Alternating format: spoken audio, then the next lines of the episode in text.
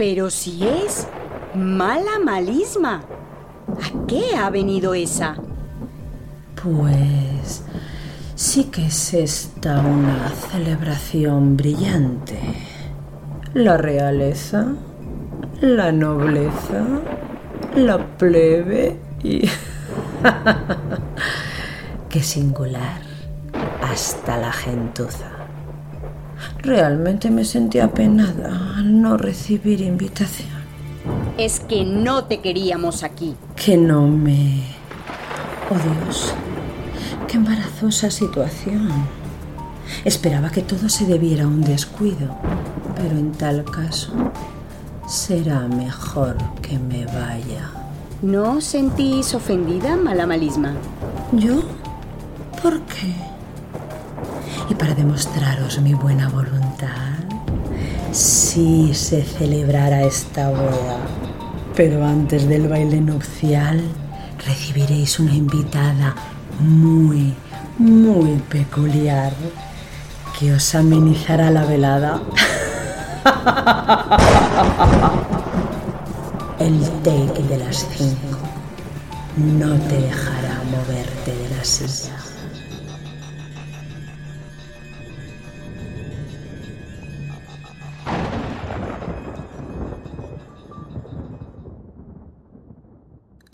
Bienvenido. Ha llegado tu momento. Solo tuyo. El momento del take de las cinco.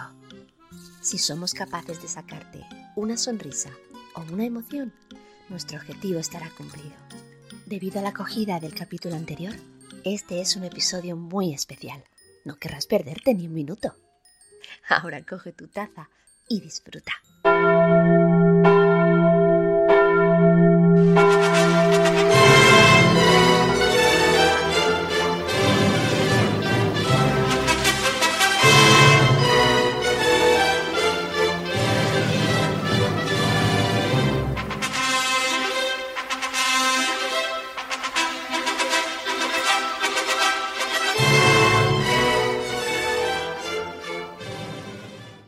Madre mía, Cari.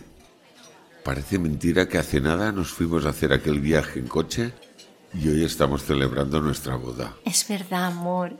Y tanta familia y amigos reunidos.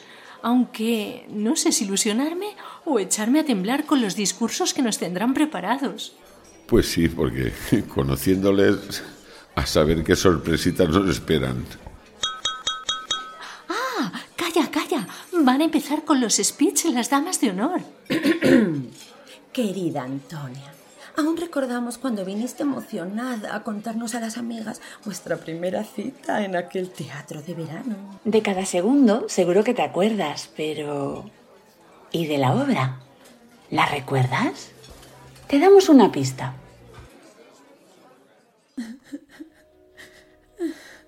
Calla, No puedo. calla, he dicho.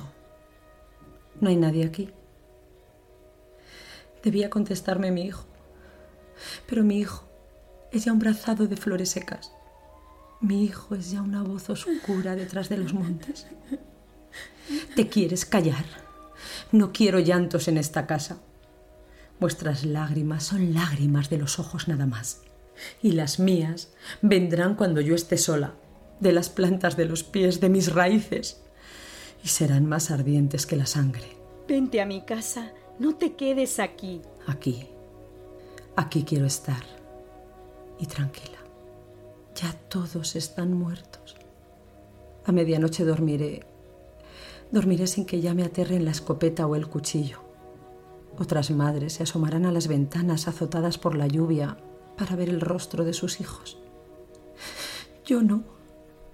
Yo haré con mi sueño una fría paloma de marfil que lleve camelias de escarcha sobre el camposanto. Pero no. Camposanto no. Camposanto no. Lecho de tierra, cama que los cobija y que los mece por el cielo. Quítate las manos de la cara. Hemos de pasar días terribles. No quiero ver a nadie. La tierra y yo, mi llanto y yo, y estas cuatro paredes.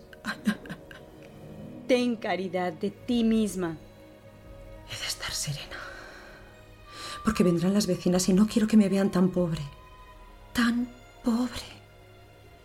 Una mujer que no tiene un hijo siquiera que poderse llevar a los labios.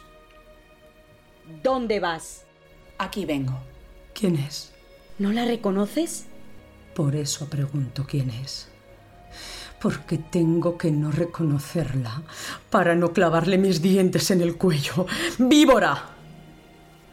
¿La ves? Está ahí y está llorando. Y yo quieta, sin arrancarle los ojos. No me entiendo. ¿Será que yo no quería a mi hijo? Pero ¿y su honra? ¿Dónde está su honra? ¡Por Dios! Déjala. He venido para que me mate y que me lleven con ellos. Pero no con las manos, con garfios de alambre, con una hoz y con fuerza, hasta que se rompa en mis huesos. Déjala, que quiero que sepa que yo soy limpia, que estaré loca, pero que me pueden enterrar sin que ningún hombre se haya mirado en la blancura de mis pechos. Calla, calla. ¿Qué me importa eso a mí? Porque yo me fui con el otro, me fui. Tú también te hubieras ido. Yo era una mujer quemada, llena de llagas por dentro y por fuera. Y tu hijo era un poquito de agua de la que yo esperaba hijos, tierra, salud. Pero el otro era un río oscuro, lleno de ramas, que acercaba a mí el rumor de sus juncos y su cantar entre dientes. Y yo corría con tu hijo, que era como un niñito de agua, frío.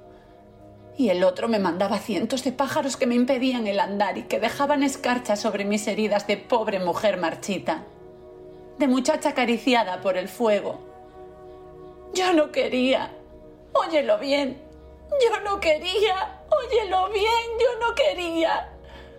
Tu hijo era mi fin y yo no le he engañado, pero el brazo del otro me arrastró como un golpe de mar, como la cabezada de un mulo, y me hubiera arrastrado siempre, siempre, siempre. Aunque hubiera sido vieja y todos los hijos de tu hijo me hubiesen agarrado de los cabellos. Ella no tiene la culpa. Ni yo. ¿Quién la tiene, pues?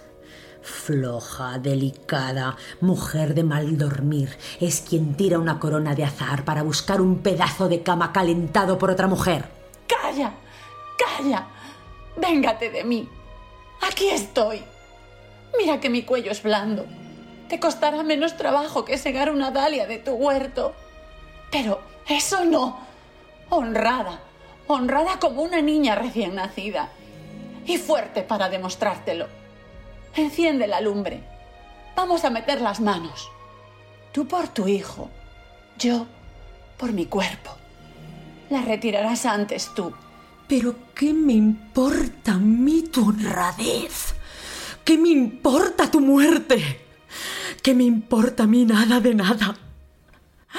Benditos sean los trigos porque mis hijos están debajo de ellos, bendita sea la lluvia porque moja la cara de los muertos, bendito sea Dios que nos tiende juntos para descansar.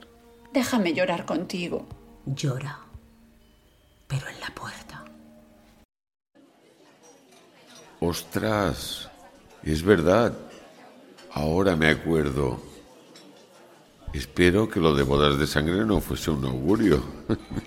Anda ya, Manolo, pero tú qué te vas a acordar si te pasaste toda la representación mirándome el escote. Sí, tienes razón, cariño. Pero es que aquella camiseta y ese par de razones... mm, Calla, que va a hablar tu hermana. Bienvenidos todos a esta celebración. ¡Se casa mi hermano! ¿Quién lo diría? Ten cuidado, cuñada, yo que tú lo ataría en corto. Todos sabemos que Manolo ha sido un ligón de primera. Eso sí, en cuanto vio tu escote, Antonia... Vino esa noche a casa, todo nerviosito, nerviosito, cogió mi mano, me llevó a su cuarto. ¡Ay, ay! ¡Que me he enamorado! ¡Que estoy pillado! ¿Pero qué me estás contando? Si eso me lo has dicho mil veces, déjame dormir. Y de repente comienza a sacar ropa de su armario y a preguntarme qué tiraba. ¿Qué se iba a poner en su próxima cita? Que le tenía que acompañar a comprarse ropa elegante. Entonces supe que eras la mujer de su vida, Antonia. Así que, Cuídamelo, que no tengo otro. Un brindis por los novios. ¡Viva los novios! Qué bueno. Mira qué dicen los cuñados. Pero es que tu hermana lleva el término a otro nivel. Tiene una cara. Sí, ya lo sé, Antonia. Sí, mi hermana siempre ha tenido mucha cara. Pero es que la tuya tiene un cuento. Además, literal, ¿eh? Mírala, mírala. Ahí se levanta. Apuesto que nos cuenta alguna de sus historias. Queridos novios, os deseo todo el amor y la abundancia del mundo. Aunque ojo, no seáis como el rey Midas, que no supo gestionarla bien, ¿os acordáis de él? Eso no fue lo único que no supo gestionar. Para vosotros, Midas y su peluquero. El rey Midas no quería que nadie se enterase de que tenía orejas de burro por desafiar a Apolo en una competición. Pero tarde o temprano tendría que cortarse la larga melena, que ya le llegaba por la cintura. Tanteó a un peluquero y a otro hasta que creyó encontrar uno digno de confianza. Lo mandó llamar y lo recibió en la habitación. Cerró la puerta con llave y habló así al peluquero. Peluquero, ¿sabes guardar un secreto? Por supuesto, señor. Mira que este que te voy a contar es un secreto muy valioso para mí. Pierda cuidado, señor. Seré una tumba. Mira que si lo desvelas haré que te corten la cabeza. ¿Estás seguro de que deseas que te lo revele? Estoy deseándolo, señor. Confía en mí. Midas se echó atrás la cabellera y puso al descubierto sus orejas de burro. El peluquero reprimió a duras penas una carcajada. Cuando se sobrepuso dijo al rey No es para tanto, señor. No hay de qué avergonzarse. Pues yo me muero de la vergüenza, peluquero. Y como alguien se entere de que tengo orejas de burro, hago que te rebanen el cuello. ¿Entendido? El peluquero tragó saliva. Entendido, señor. Ahora córtame el pelo y déjame la melena por debajo de las orejas. De acuerdo, señor. El peluquero cortó el pelo al rey Midas. Este se miró al espejo y quedó satisfecho. Su secreto estaba salvo. En adelante, el peluquero regresó a palacio mensualmente a cortar el pelo al rey Midas, pero cada vez le costaba más reprimir las carcajadas. En lugar de acostumbrarse a ver las orejas de burro, cada vez le causaban más risa. Y llegó un día que no pudo aguantar más. Tras cortar el pelo a Midas, salió de palacio corriendo con la mano en la boca. Atravesó el campo, cavó un agujero cerca de un río, metió la cabeza en él y soltó varias risotadas mientras repetía una y otra vez a grito pelado. Midas tiene orejas de burro. Midas tiene orejas de burro. Gritó hasta hartarse y luego tapó el agujero y se tumbó en el suelo agotado. ¡Uf! ¡Qué alivio! ¡Qué peso me he quitado de encima! Así el peluquero pudo serenarse y superar la angustia que le producía tener que guardar un secreto tan ridículo y gracioso. Pasaron los meses y el peluquero cortaba con toda naturalidad el pelo a Midas. En el lugar donde el peluquero enterró a gritos su secreto creció un cañaveral. Un día el peluquero estaba cortando el pelo al rey Midas con la ventana abierta porque hacía mucho calor. Soplaba una dulce brisa que se asemejaba a un canto que cada vez sonaba más fuerte. ¿Qué es esa música? aguzó el oído Midas. La brisa que provenía del cañaveral silbaba cada vez más fuerte estas palabras. Midas tiene orejas de burro. Todo el mundo las oyó con claridad y una risotada general se extendió por toda la ciudad. Midas, encolerizado, mandó llamar a sus soldados. El peluquero estaba perdido. Me encanta cómo tiene un cuento para cada ocasión. No se le escapa ni una. No, no, si a ella no se le escapa ni una. Los que se escapan son los novios que ha tenido. Porque aparte de ser algo cursi y un poquito estiradita, pero bueno, en fin. Que no te metas con mi hermana. Que no, Cari. Que tu hermana aún es de cuentos, porque tu madre es de fábulas. Y ya se sabe que tal palo Mira, sabía que se levantaría enseguida. Gracias, hija. Yo también quisiera contaros una historia, hijos míos, porque, como dicen en Hollywood, no pierdo una hija, sino que gano un hijo. Espero que esta fábula del avaro os enseñe algo al día de hoy. Érase una vez un hombre muy rico que vendió todo lo que tenía a cambio de varios lingotes de oro. Y para que nadie le robara, enterró el oro en un bosque todos los días acudía al lugar para comprobar que su oro seguía allí, sin saber que un ladrón lo vigilaba escondido. Una noche el ladrón desenterró el oro y se lo llevó. Cuando el rico descubrió el robo, dio tal grito que un vecino se acercó a ver qué pasaba. El hombre rico lloraba desesperado. Entonces el vecino tomó unas piedras, las enterró en el mismo lugar y dijo Aquí tiene su tesoro. Sabe que nunca habría gastado sus lingotes. ¿Qué más le da entonces que sean piedras? Así por lo menos dejará de sufrir. Moraleja. Corazón codicioso no tiene reposo. Esta fábula de Esopo nos enseña que la riqueza, si no se comparte, no vale nada y solo trae pobreza. Uno, dos, tres, probando. Hola, ¿se me escucha? Por favor, un momento, un momentito, gracias. Soy la gerente del resort Noche en el Paraíso. Me llamo Valentina Messi y no quiero dejar pasar la ocasión para agradecer a los novios que hayan confiado en nosotros para celebrar un día tan especial como es su boda. Confiamos en que estén disfrutando de una velada inolvidable en compañía de sus seres queridos. Todo el equipo de Noche en el Paraíso está a su disposición para hacer de este enlace un momento único, para que este día sea aún más especial y como muestra de agradecimiento por habernos elegido invitamos a todos los asistentes a degustar una copita del mejor champán del mercado. Doña Periñona, que lo disfruten, que siga la fiesta y ¡vivan los novios!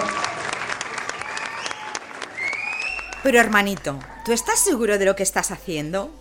Mira que para dormir con una chica no tienes ninguna necesidad de casarte. Ya, pero esta vez va en serio. Y aunque no te lo creas, la quiero de verdad. Vale, vale. Cada vez que recuerdo tu décimo cumpleaños. Sí, sí. Aquel que te regalaron los papás. Tu primera bicicleta. Y nada más montarte en ella. Te empotraste contra la pared. A toda velocidad. Y la cara que se te quedó. Y el pie. Pero te ha visto Antonia el pie que lo tienes. Sí, sí, así, el dedo gordito colgando. Que tienes el pie deforme ya de por vida. A ver, hermanita, ¿tú te crees que voy a llegar virgen al matrimonio? Pues claro que ha visto el dedito. Es verdad. Ahora en serio, te deseo que seas enormemente feliz. Pero nunca dejarás de ser mi hermanito. Venga, va, que van a sacar el siguiente plato y se nos va a friar. Oye, dejaos ya de cachondeo, que quieren hablar tus padres, que como buenos maestros de voz, que si no es por ellos, no nos conocemos en la escuela de doblaje. Seguro que quieren contarnos algo de este oficio. Exacto, amor. Es que si no llega a ser por ellos y por la escuela de doblaje, no nos habríamos conocido. Pero ahora, fijo que cuentan alguna de sus batallitas. Ya te lo digo yo, ahora verás. que empieza tu madre. Recordad, chicos, que aunque estemos de boda, hasta hoy hay que cuidar la voz, que luego la juerga ya se sabe. Así que no os escapáis de que os recuerde lo que tantas veces os repito. Soy Clara Isabel Martín y voy a daros unos consejos de doblaje. El día anterior, no fumar y mucho menos en exceso. No comer copiosamente. Beber mucha agua y poco alcohol. Evitar perder horas de sueño. No hablar demasiado. El día del doblaje. Nos levantaremos dispuestos, dispuestas a efectuar unos cuantos ejercicios de dicción. Leeremos en voz alta cualquier cosa para dirigirnos al estudio con la voz colocada. Llegaremos con presencia de ánimo al estudio. Permaneceremos atentos, atentas a las indicaciones de la dirección. Cada minuto es valioso. Nos concentraremos en nuestra parte del TEI, pero manteniendo una visión de conjunto.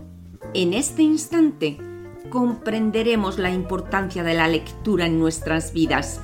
Todo el cuerpo debe situarse en el atril de forma adecuada para que lo que digamos suene como se requiere de nosotros nosotras, pero sin estorbar el espacio que debe ocupar el resto. El respeto es fundamental. No los juzgaremos. Evitaremos que los nervios nos jueguen malas pasadas. Respiraremos correcta y tranquilamente, sin agobiarnos por la situación, pues incluso las personas más veteranas se sienten tan indefensas como nosotros nosotras. Cuando terminemos, no reflexionaremos demasiado sobre lo que hemos hecho. Si ha estado bien, nos volverán a llamar. Y si hay que esperar, aprovecharemos para seguir practicando. Martita, cariño, es la boda de los niños, que no estamos en la escuela de doblaje. Disculpadla, por favor. Y ya que estoy de pie, pues no quiero dejar de hablar también yo de este tema. Atentos. Me llamo Roy Stop y hoy os voy a contar la importancia de la expresión en la voz hablada. Recuerdo que estudiando esta lección relacioné las características de la expresión en la voz hablada con sus partes, ya que son muy similares a lo que ocurre en la noche de bodas, constando también de su preparación, que nos conduce a un clima sexual y finalmente acabando en una distensión. Todavía me acuerdo. La expresión en la voz hablada se puede dividir en dos partes. La primera se refiere a cómo debe analizarse una frase, un párrafo o un parlamento, inicialmente en prosa, y la segunda, catalogar las técnicas y recursos en verso. ¿Cómo analizar la prosa? La frase expresiva y su construcción.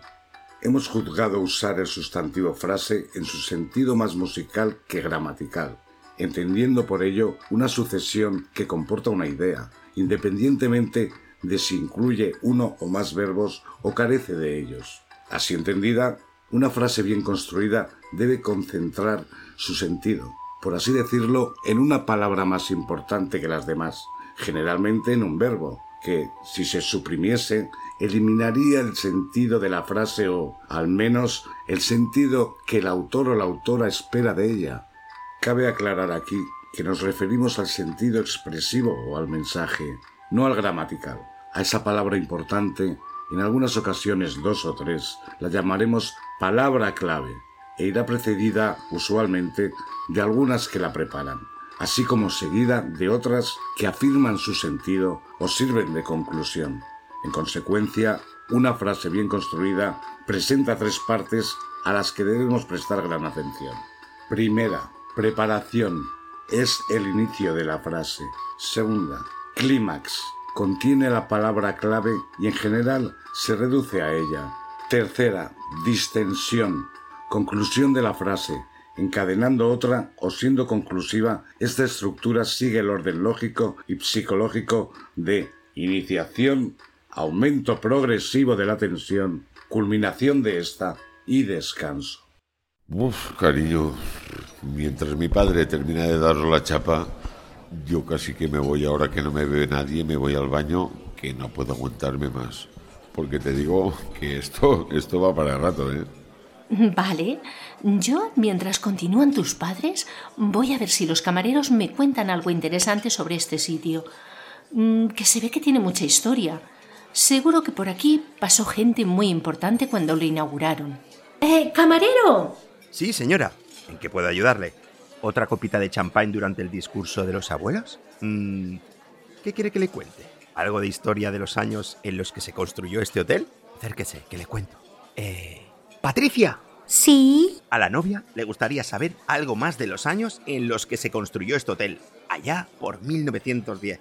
Ya sabes, que se alargó casi una década. ¿Me ayudas?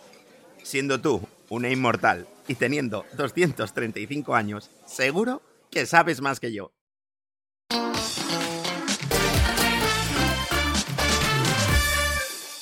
Hola, soy Noelia Montori y os propongo una adivinanza a los amantes de la historia. Se trata de un suceso trágico que tuvo lugar en el año 1912. En primer lugar diremos que en este trágico suceso aproximadamente 1.500 personas perdieron la vida. En segundo lugar añadiremos que el trágico suceso al que estamos haciendo referencia ocurrió en el Océano Atlántico. ¿Alguna idea? En tercer lugar concluiremos diciendo que el protagonista de tan triste suceso, junto a las personas que perdieron la vida, fue el transatlántico británico considerado el mayor barco de pasajeros del mundo construido hasta el momento. Con este último dato seguro que ya está claro que se hablaba del hundimiento del RMS Titanic. Muchas gracias por estar ahí. Gracias, Noelia.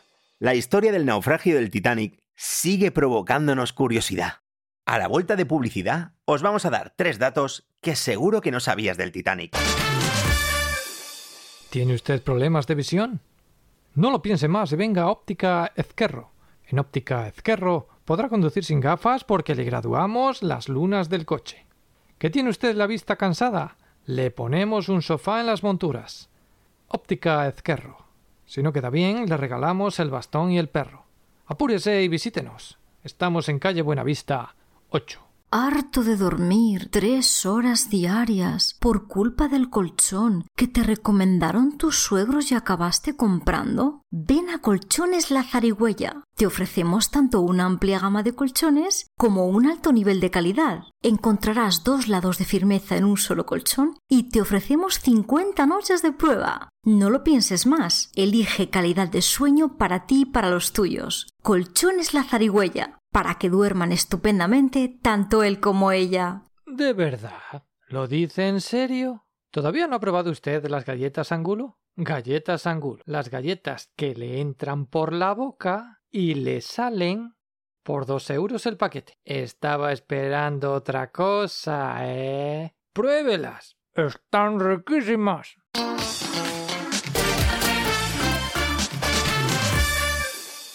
Únicamente tres de las cuatro chimeneas del Titanic eran funcionales. La cuarta era para la ventilación. La compañía decidió instalarla como mero componente estético. El capitán Edward John Smith iba a jubilarse después de concluir el viaje inaugural del Titanic. En el plan original, el Titanic iba a contar con 64 botes salvavidas, que eran suficientes para todas las personas que estaban a bordo. Después, se redujo a 32 y al final se decidió colocar únicamente 20. En la noche de la tragedia no hubo tiempo suficiente para utilizar todos los botes. Murieron 1.518 personas. Este número se pudo conocer por el de los supervivientes, que fueron alrededor de 705 personas.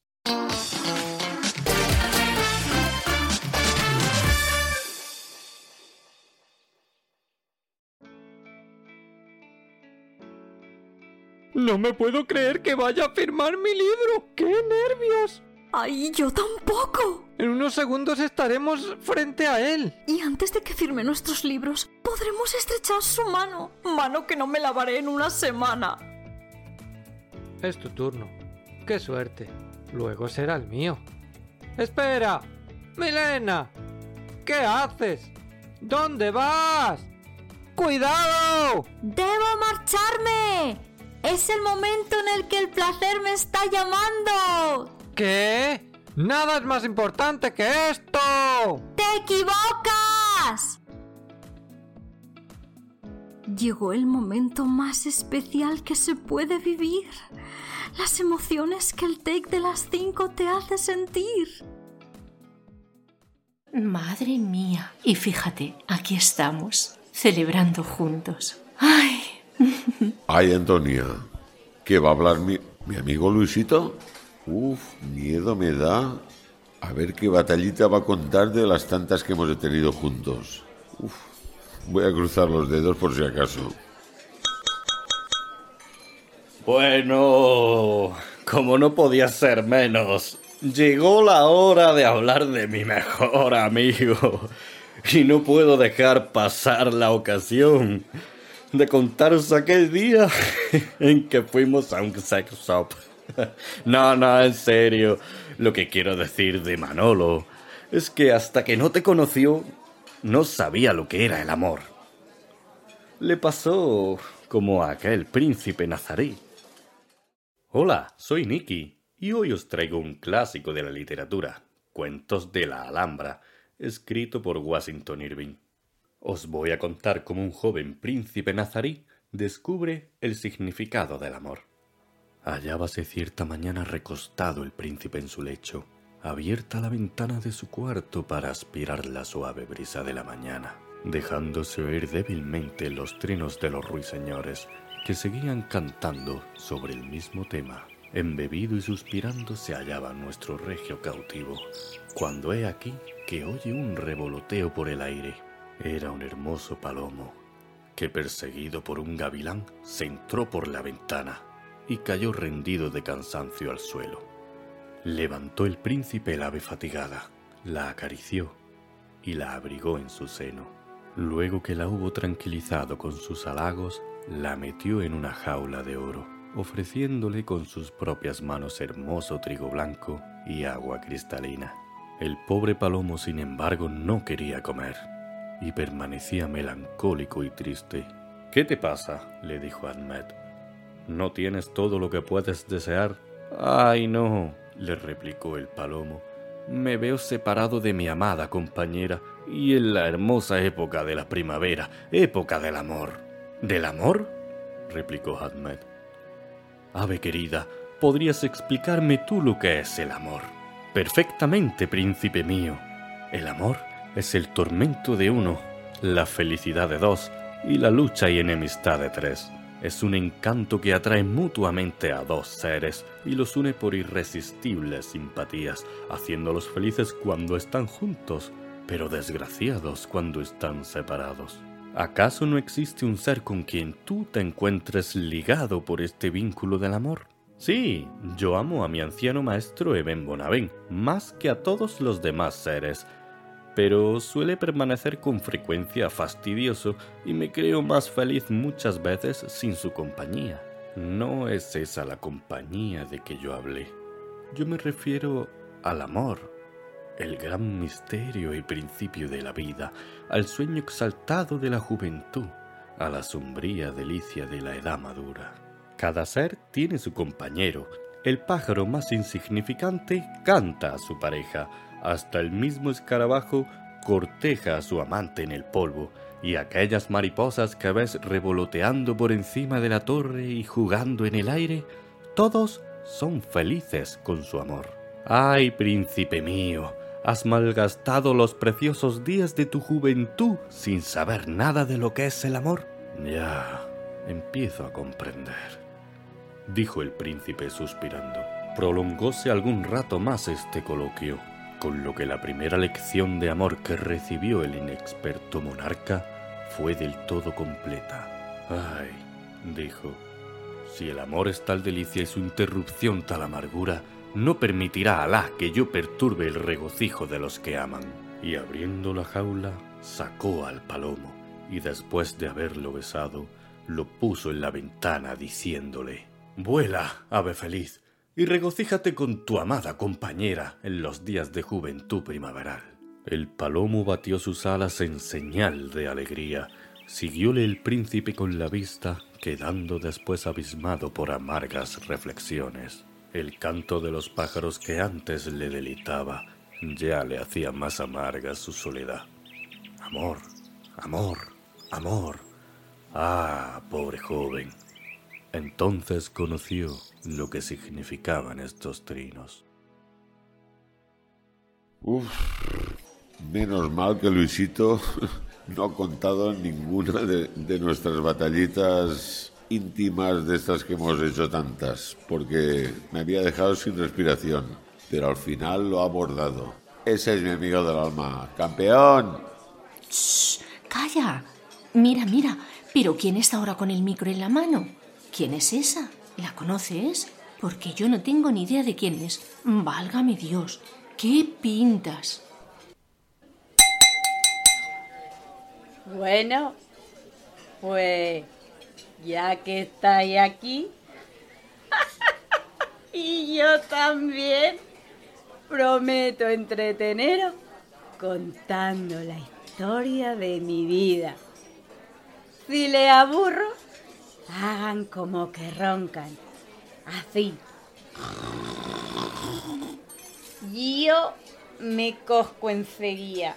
Y para nada herir mi sensibilidad, ¿eh? De verdad. Me llaman Lagrado. Porque toda mi vida solo he pretendido hacerle la vida agradable a los demás. Además de agradable, soy muy auténtica. Miren qué cuerpo, señores. Todo hecho a medida. Rajado de ojos, 80 mil. Nariz, 200. Tirada a la basura porque un año después me la pusieron así de otro palizón. ya sé que me da mucha personalidad, pero si llego a saberlo, no me la toco. Teta. Porque no soy ningún monstruo.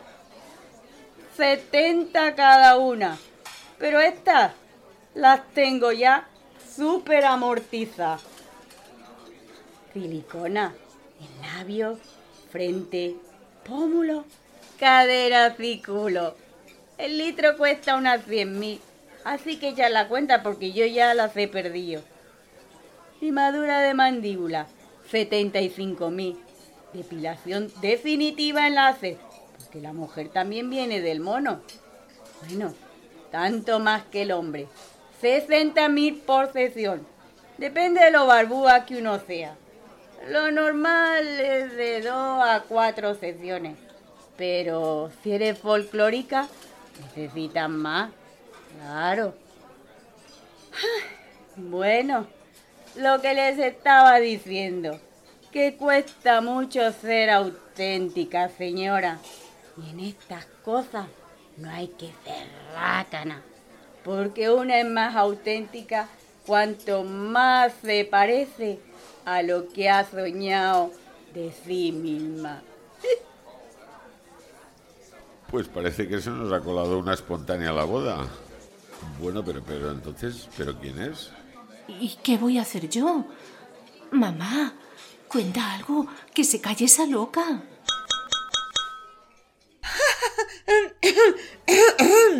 Eh, sí, eh, como estamos disfrutando mucho del champán, unos o unas más que otros, eh, nos gustaría a una de las damas de honor y a mí relajar el ambiente con estos pequeños poemas que tenemos preparados para nuestros queridos Manolo y Antonia. Las hojas no caen, se sueltan. Siempre me ha parecido espectacular la caída de una hoja. Ahora, sin embargo, me doy cuenta que ninguna hoja se cae, sino que, llegado el escenario del otoño, inicia la danza maravillosa de soltarse.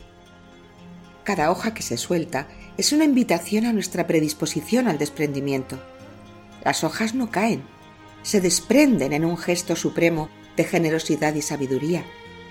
La hoja que no se aferra a la rama y se lanza al vacío del aire sabe del latido profundo de una vida que está siempre en movimiento y en actitud de renovación. La hoja que se suelta comprende y acepta que el espacio vacío dejado por ella es la matriz generosa que albergará el brote de una nueva hoja. La coreografía de las hojas, soltándose y abandonándose a la sinfonía del viento, traza un indecible canto de libertad y supone una interpelación constante y contundente para todos y cada uno de los árboles humanos que somos nosotros. Cada hoja al aire que me está susurrando al oído del alma, suéltate, entrégate, abandónate y confía. Cada hoja que se desata queda unida invisible y sutilmente a la brisa de su propia entrega y libertad.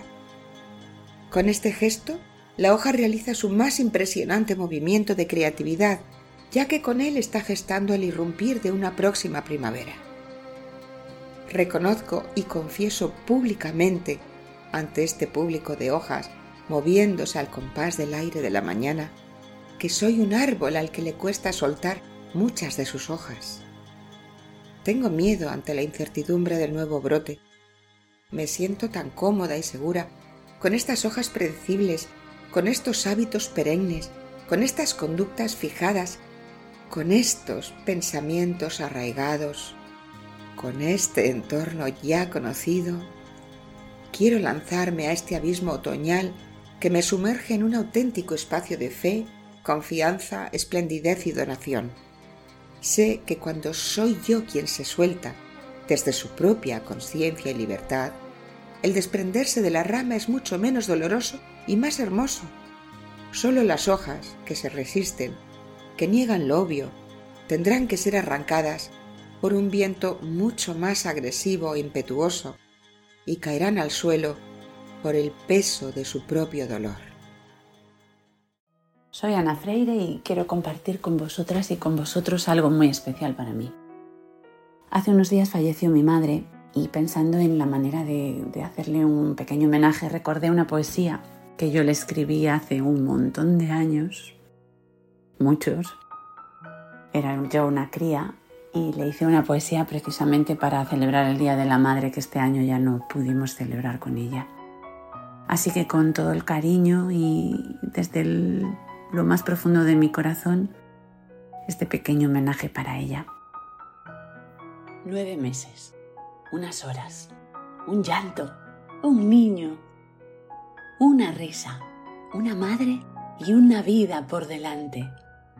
Desde el primer momento que existimos, todo te lo debemos y qué poco agradecemos a nuestra madre querida. Tú nos diste la vida y no solamente eso, nos das tu sabiduría, tu amor y tus consejos.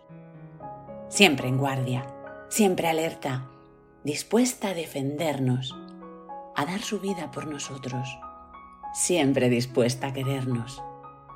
Madre, qué bello nombre. Mamá, qué nombre bello. Y más bello todavía el significado de ellos. Te quiero, mamá.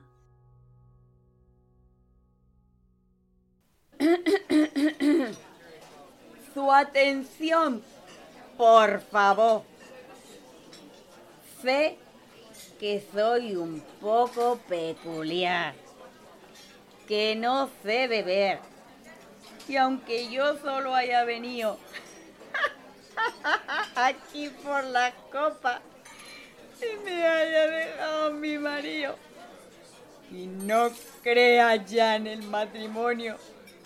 No quiero dejar de dedicar una canción a los novios. Señores, señora, señoro, levantemos la copa una vez más por ello. ¡Y que vivan los novios!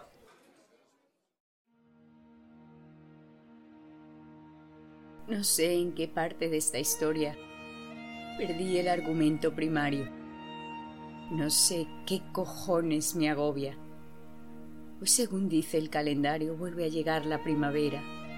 Me molesta el sol. Alma que nunca se dehiela y se queja del calor. Saco la cuenta de memoria, no se me pierda algún lucero. Mira que en silenciosa euforia sale hierba y me crece el pelo. Sufro locura transitoria. Bajo a la tierra y cruzo la línea divisoria que separa en esta historia la locura y la razón. Coño, un ruido del demonio se mete en mi cabeza. Se enciende dentro un puto rayo que no cesa. Y no entiendo por qué estás cada vez más lejos. Ahora que ya no entiendo nada y no me funciona un hemisferio. Quiero saber si entre tus bragas está la clave del misterio. Y entro y rebusco en tu colada a ver si allí estoy yo. Coño, un ruido del demonio se mete en mi cabeza, se enciende un puto rayo que no cesa. Y no entiendo por qué estás cada vez más lejos. Tirado en la calle, en una esquina, Justo iba a quedarme dormido y vi a las astutas golondrinas colgar de tu balcón su nido. Y otra vez, una y otra vez, una y otra vez. Me siento ligero, sin querer me escapo del suelo. Y frente a tu ventana y a volverme a posar de un jilguero aprendo una canción. Y a volver a empezar una y otra vez como un aguacero que cae al preguntarle al cielo. Ya no me importa, ya no me hace daño, ya no me acuerdo si fue imaginario, ya no me dejo llevar. Pero si el viento no sopla mejor y estoy viendo molinos, ya arreglaremos cuentas gigante descomunal, que seguro me siento mejor después de haber vencido. Siempre soy yo mi guerra. ¿Qué hace esta cabra fuera del rebaño? Vamos a tirarla desde el campanario. Si por mí preguntan, diles que me he ido. Del mundo no quiero que llegue el sonido. Si alguien me denuncia, di que yo no he sido, que el mundo hace tiempo que estaba podrido. Y otra vez me arranco despacito a sentir que nada necesito, solo columpiarme y aunque me duela vuelvo a preguntarme, ¿a dónde me llevas? ¿Qué hace esta cabra fuera del rebaño? Vamos a tirarla desde el campanario.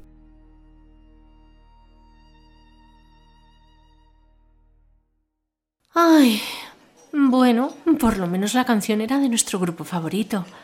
¡Qué locura! Te digo yo a ti que me va a dar algo. Hoy no llego ni a la noche de bodas. Ay. Tranquila, cariño. Tranquila. Mira, será mejor que empecemos el baile de una vez y sobre todo la barra libre. Y venga, brinda conmigo. Relájate y disfruta.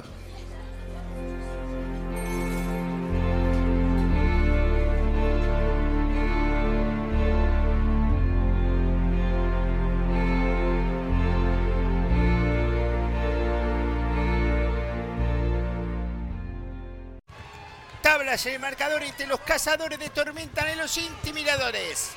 Han trabajado muy duro para llevar a la final y lucharán por alcanzar la victoria. Pero solo un equipo se llevará el trofeo. El capitán de intimidadores, Alex, tiene una chance de anotar de tres y darle la victoria a su equipo. Pero viste, no lanza canasta, bárbaro. Re loco, míralo vos. El cámara nos está dando más detalles de lo que sucede. Y esto es increíble. No lo podemos creer. Che, pará, pará. Está yendo hacia el público y le está quitando de la mano el celular a un fan. El cámara debe de estar asombrado. Sigue filmando a Alex, que mira en el celular. Está teniendo acceso a una plataforma de podcast. Ni lanzar a canasta ni el triunfo de mi equipo, que yo lo dejo todo por el take de las 5. Hemos participado en esta, espero que amena boda del Take de las 5. Carmen Díaz, como novia de la boda. Francisco Bort, como novio y sección de humor. Clara Isabel Martín y Roy Stop, como padres del novio y voces en Así se dobla. Información sacada del material del curso de doblaje de la escuela de 35 milímetros. Pilar Olea, como madre de la novia, voz en la fábula El avaro de Esopo y el poema Las hojas no se caen, se sueltan, del libro La sabiduría de vivir de José María Toro. Nuria Cersán y Ana Freire, como damas de honor y voces en Bodas de sangre de Federico García Lorca. Ana Freire, poema escrito por ella, a ti, madre.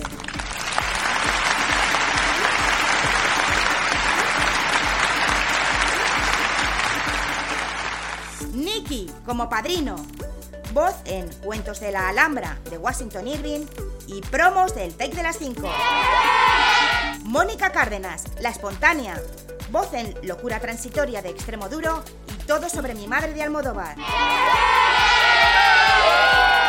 Mirna Lisi, como voz en cuña publicitaria y guiño final. Noelia Montori y Josep María Coral como camareros. Voces de Así se hundió y descubrió el Titanic, consultado en la página web del National Geographic. Alberto Sánchez, Noelia Montori y Josep María Coral como voces de promos.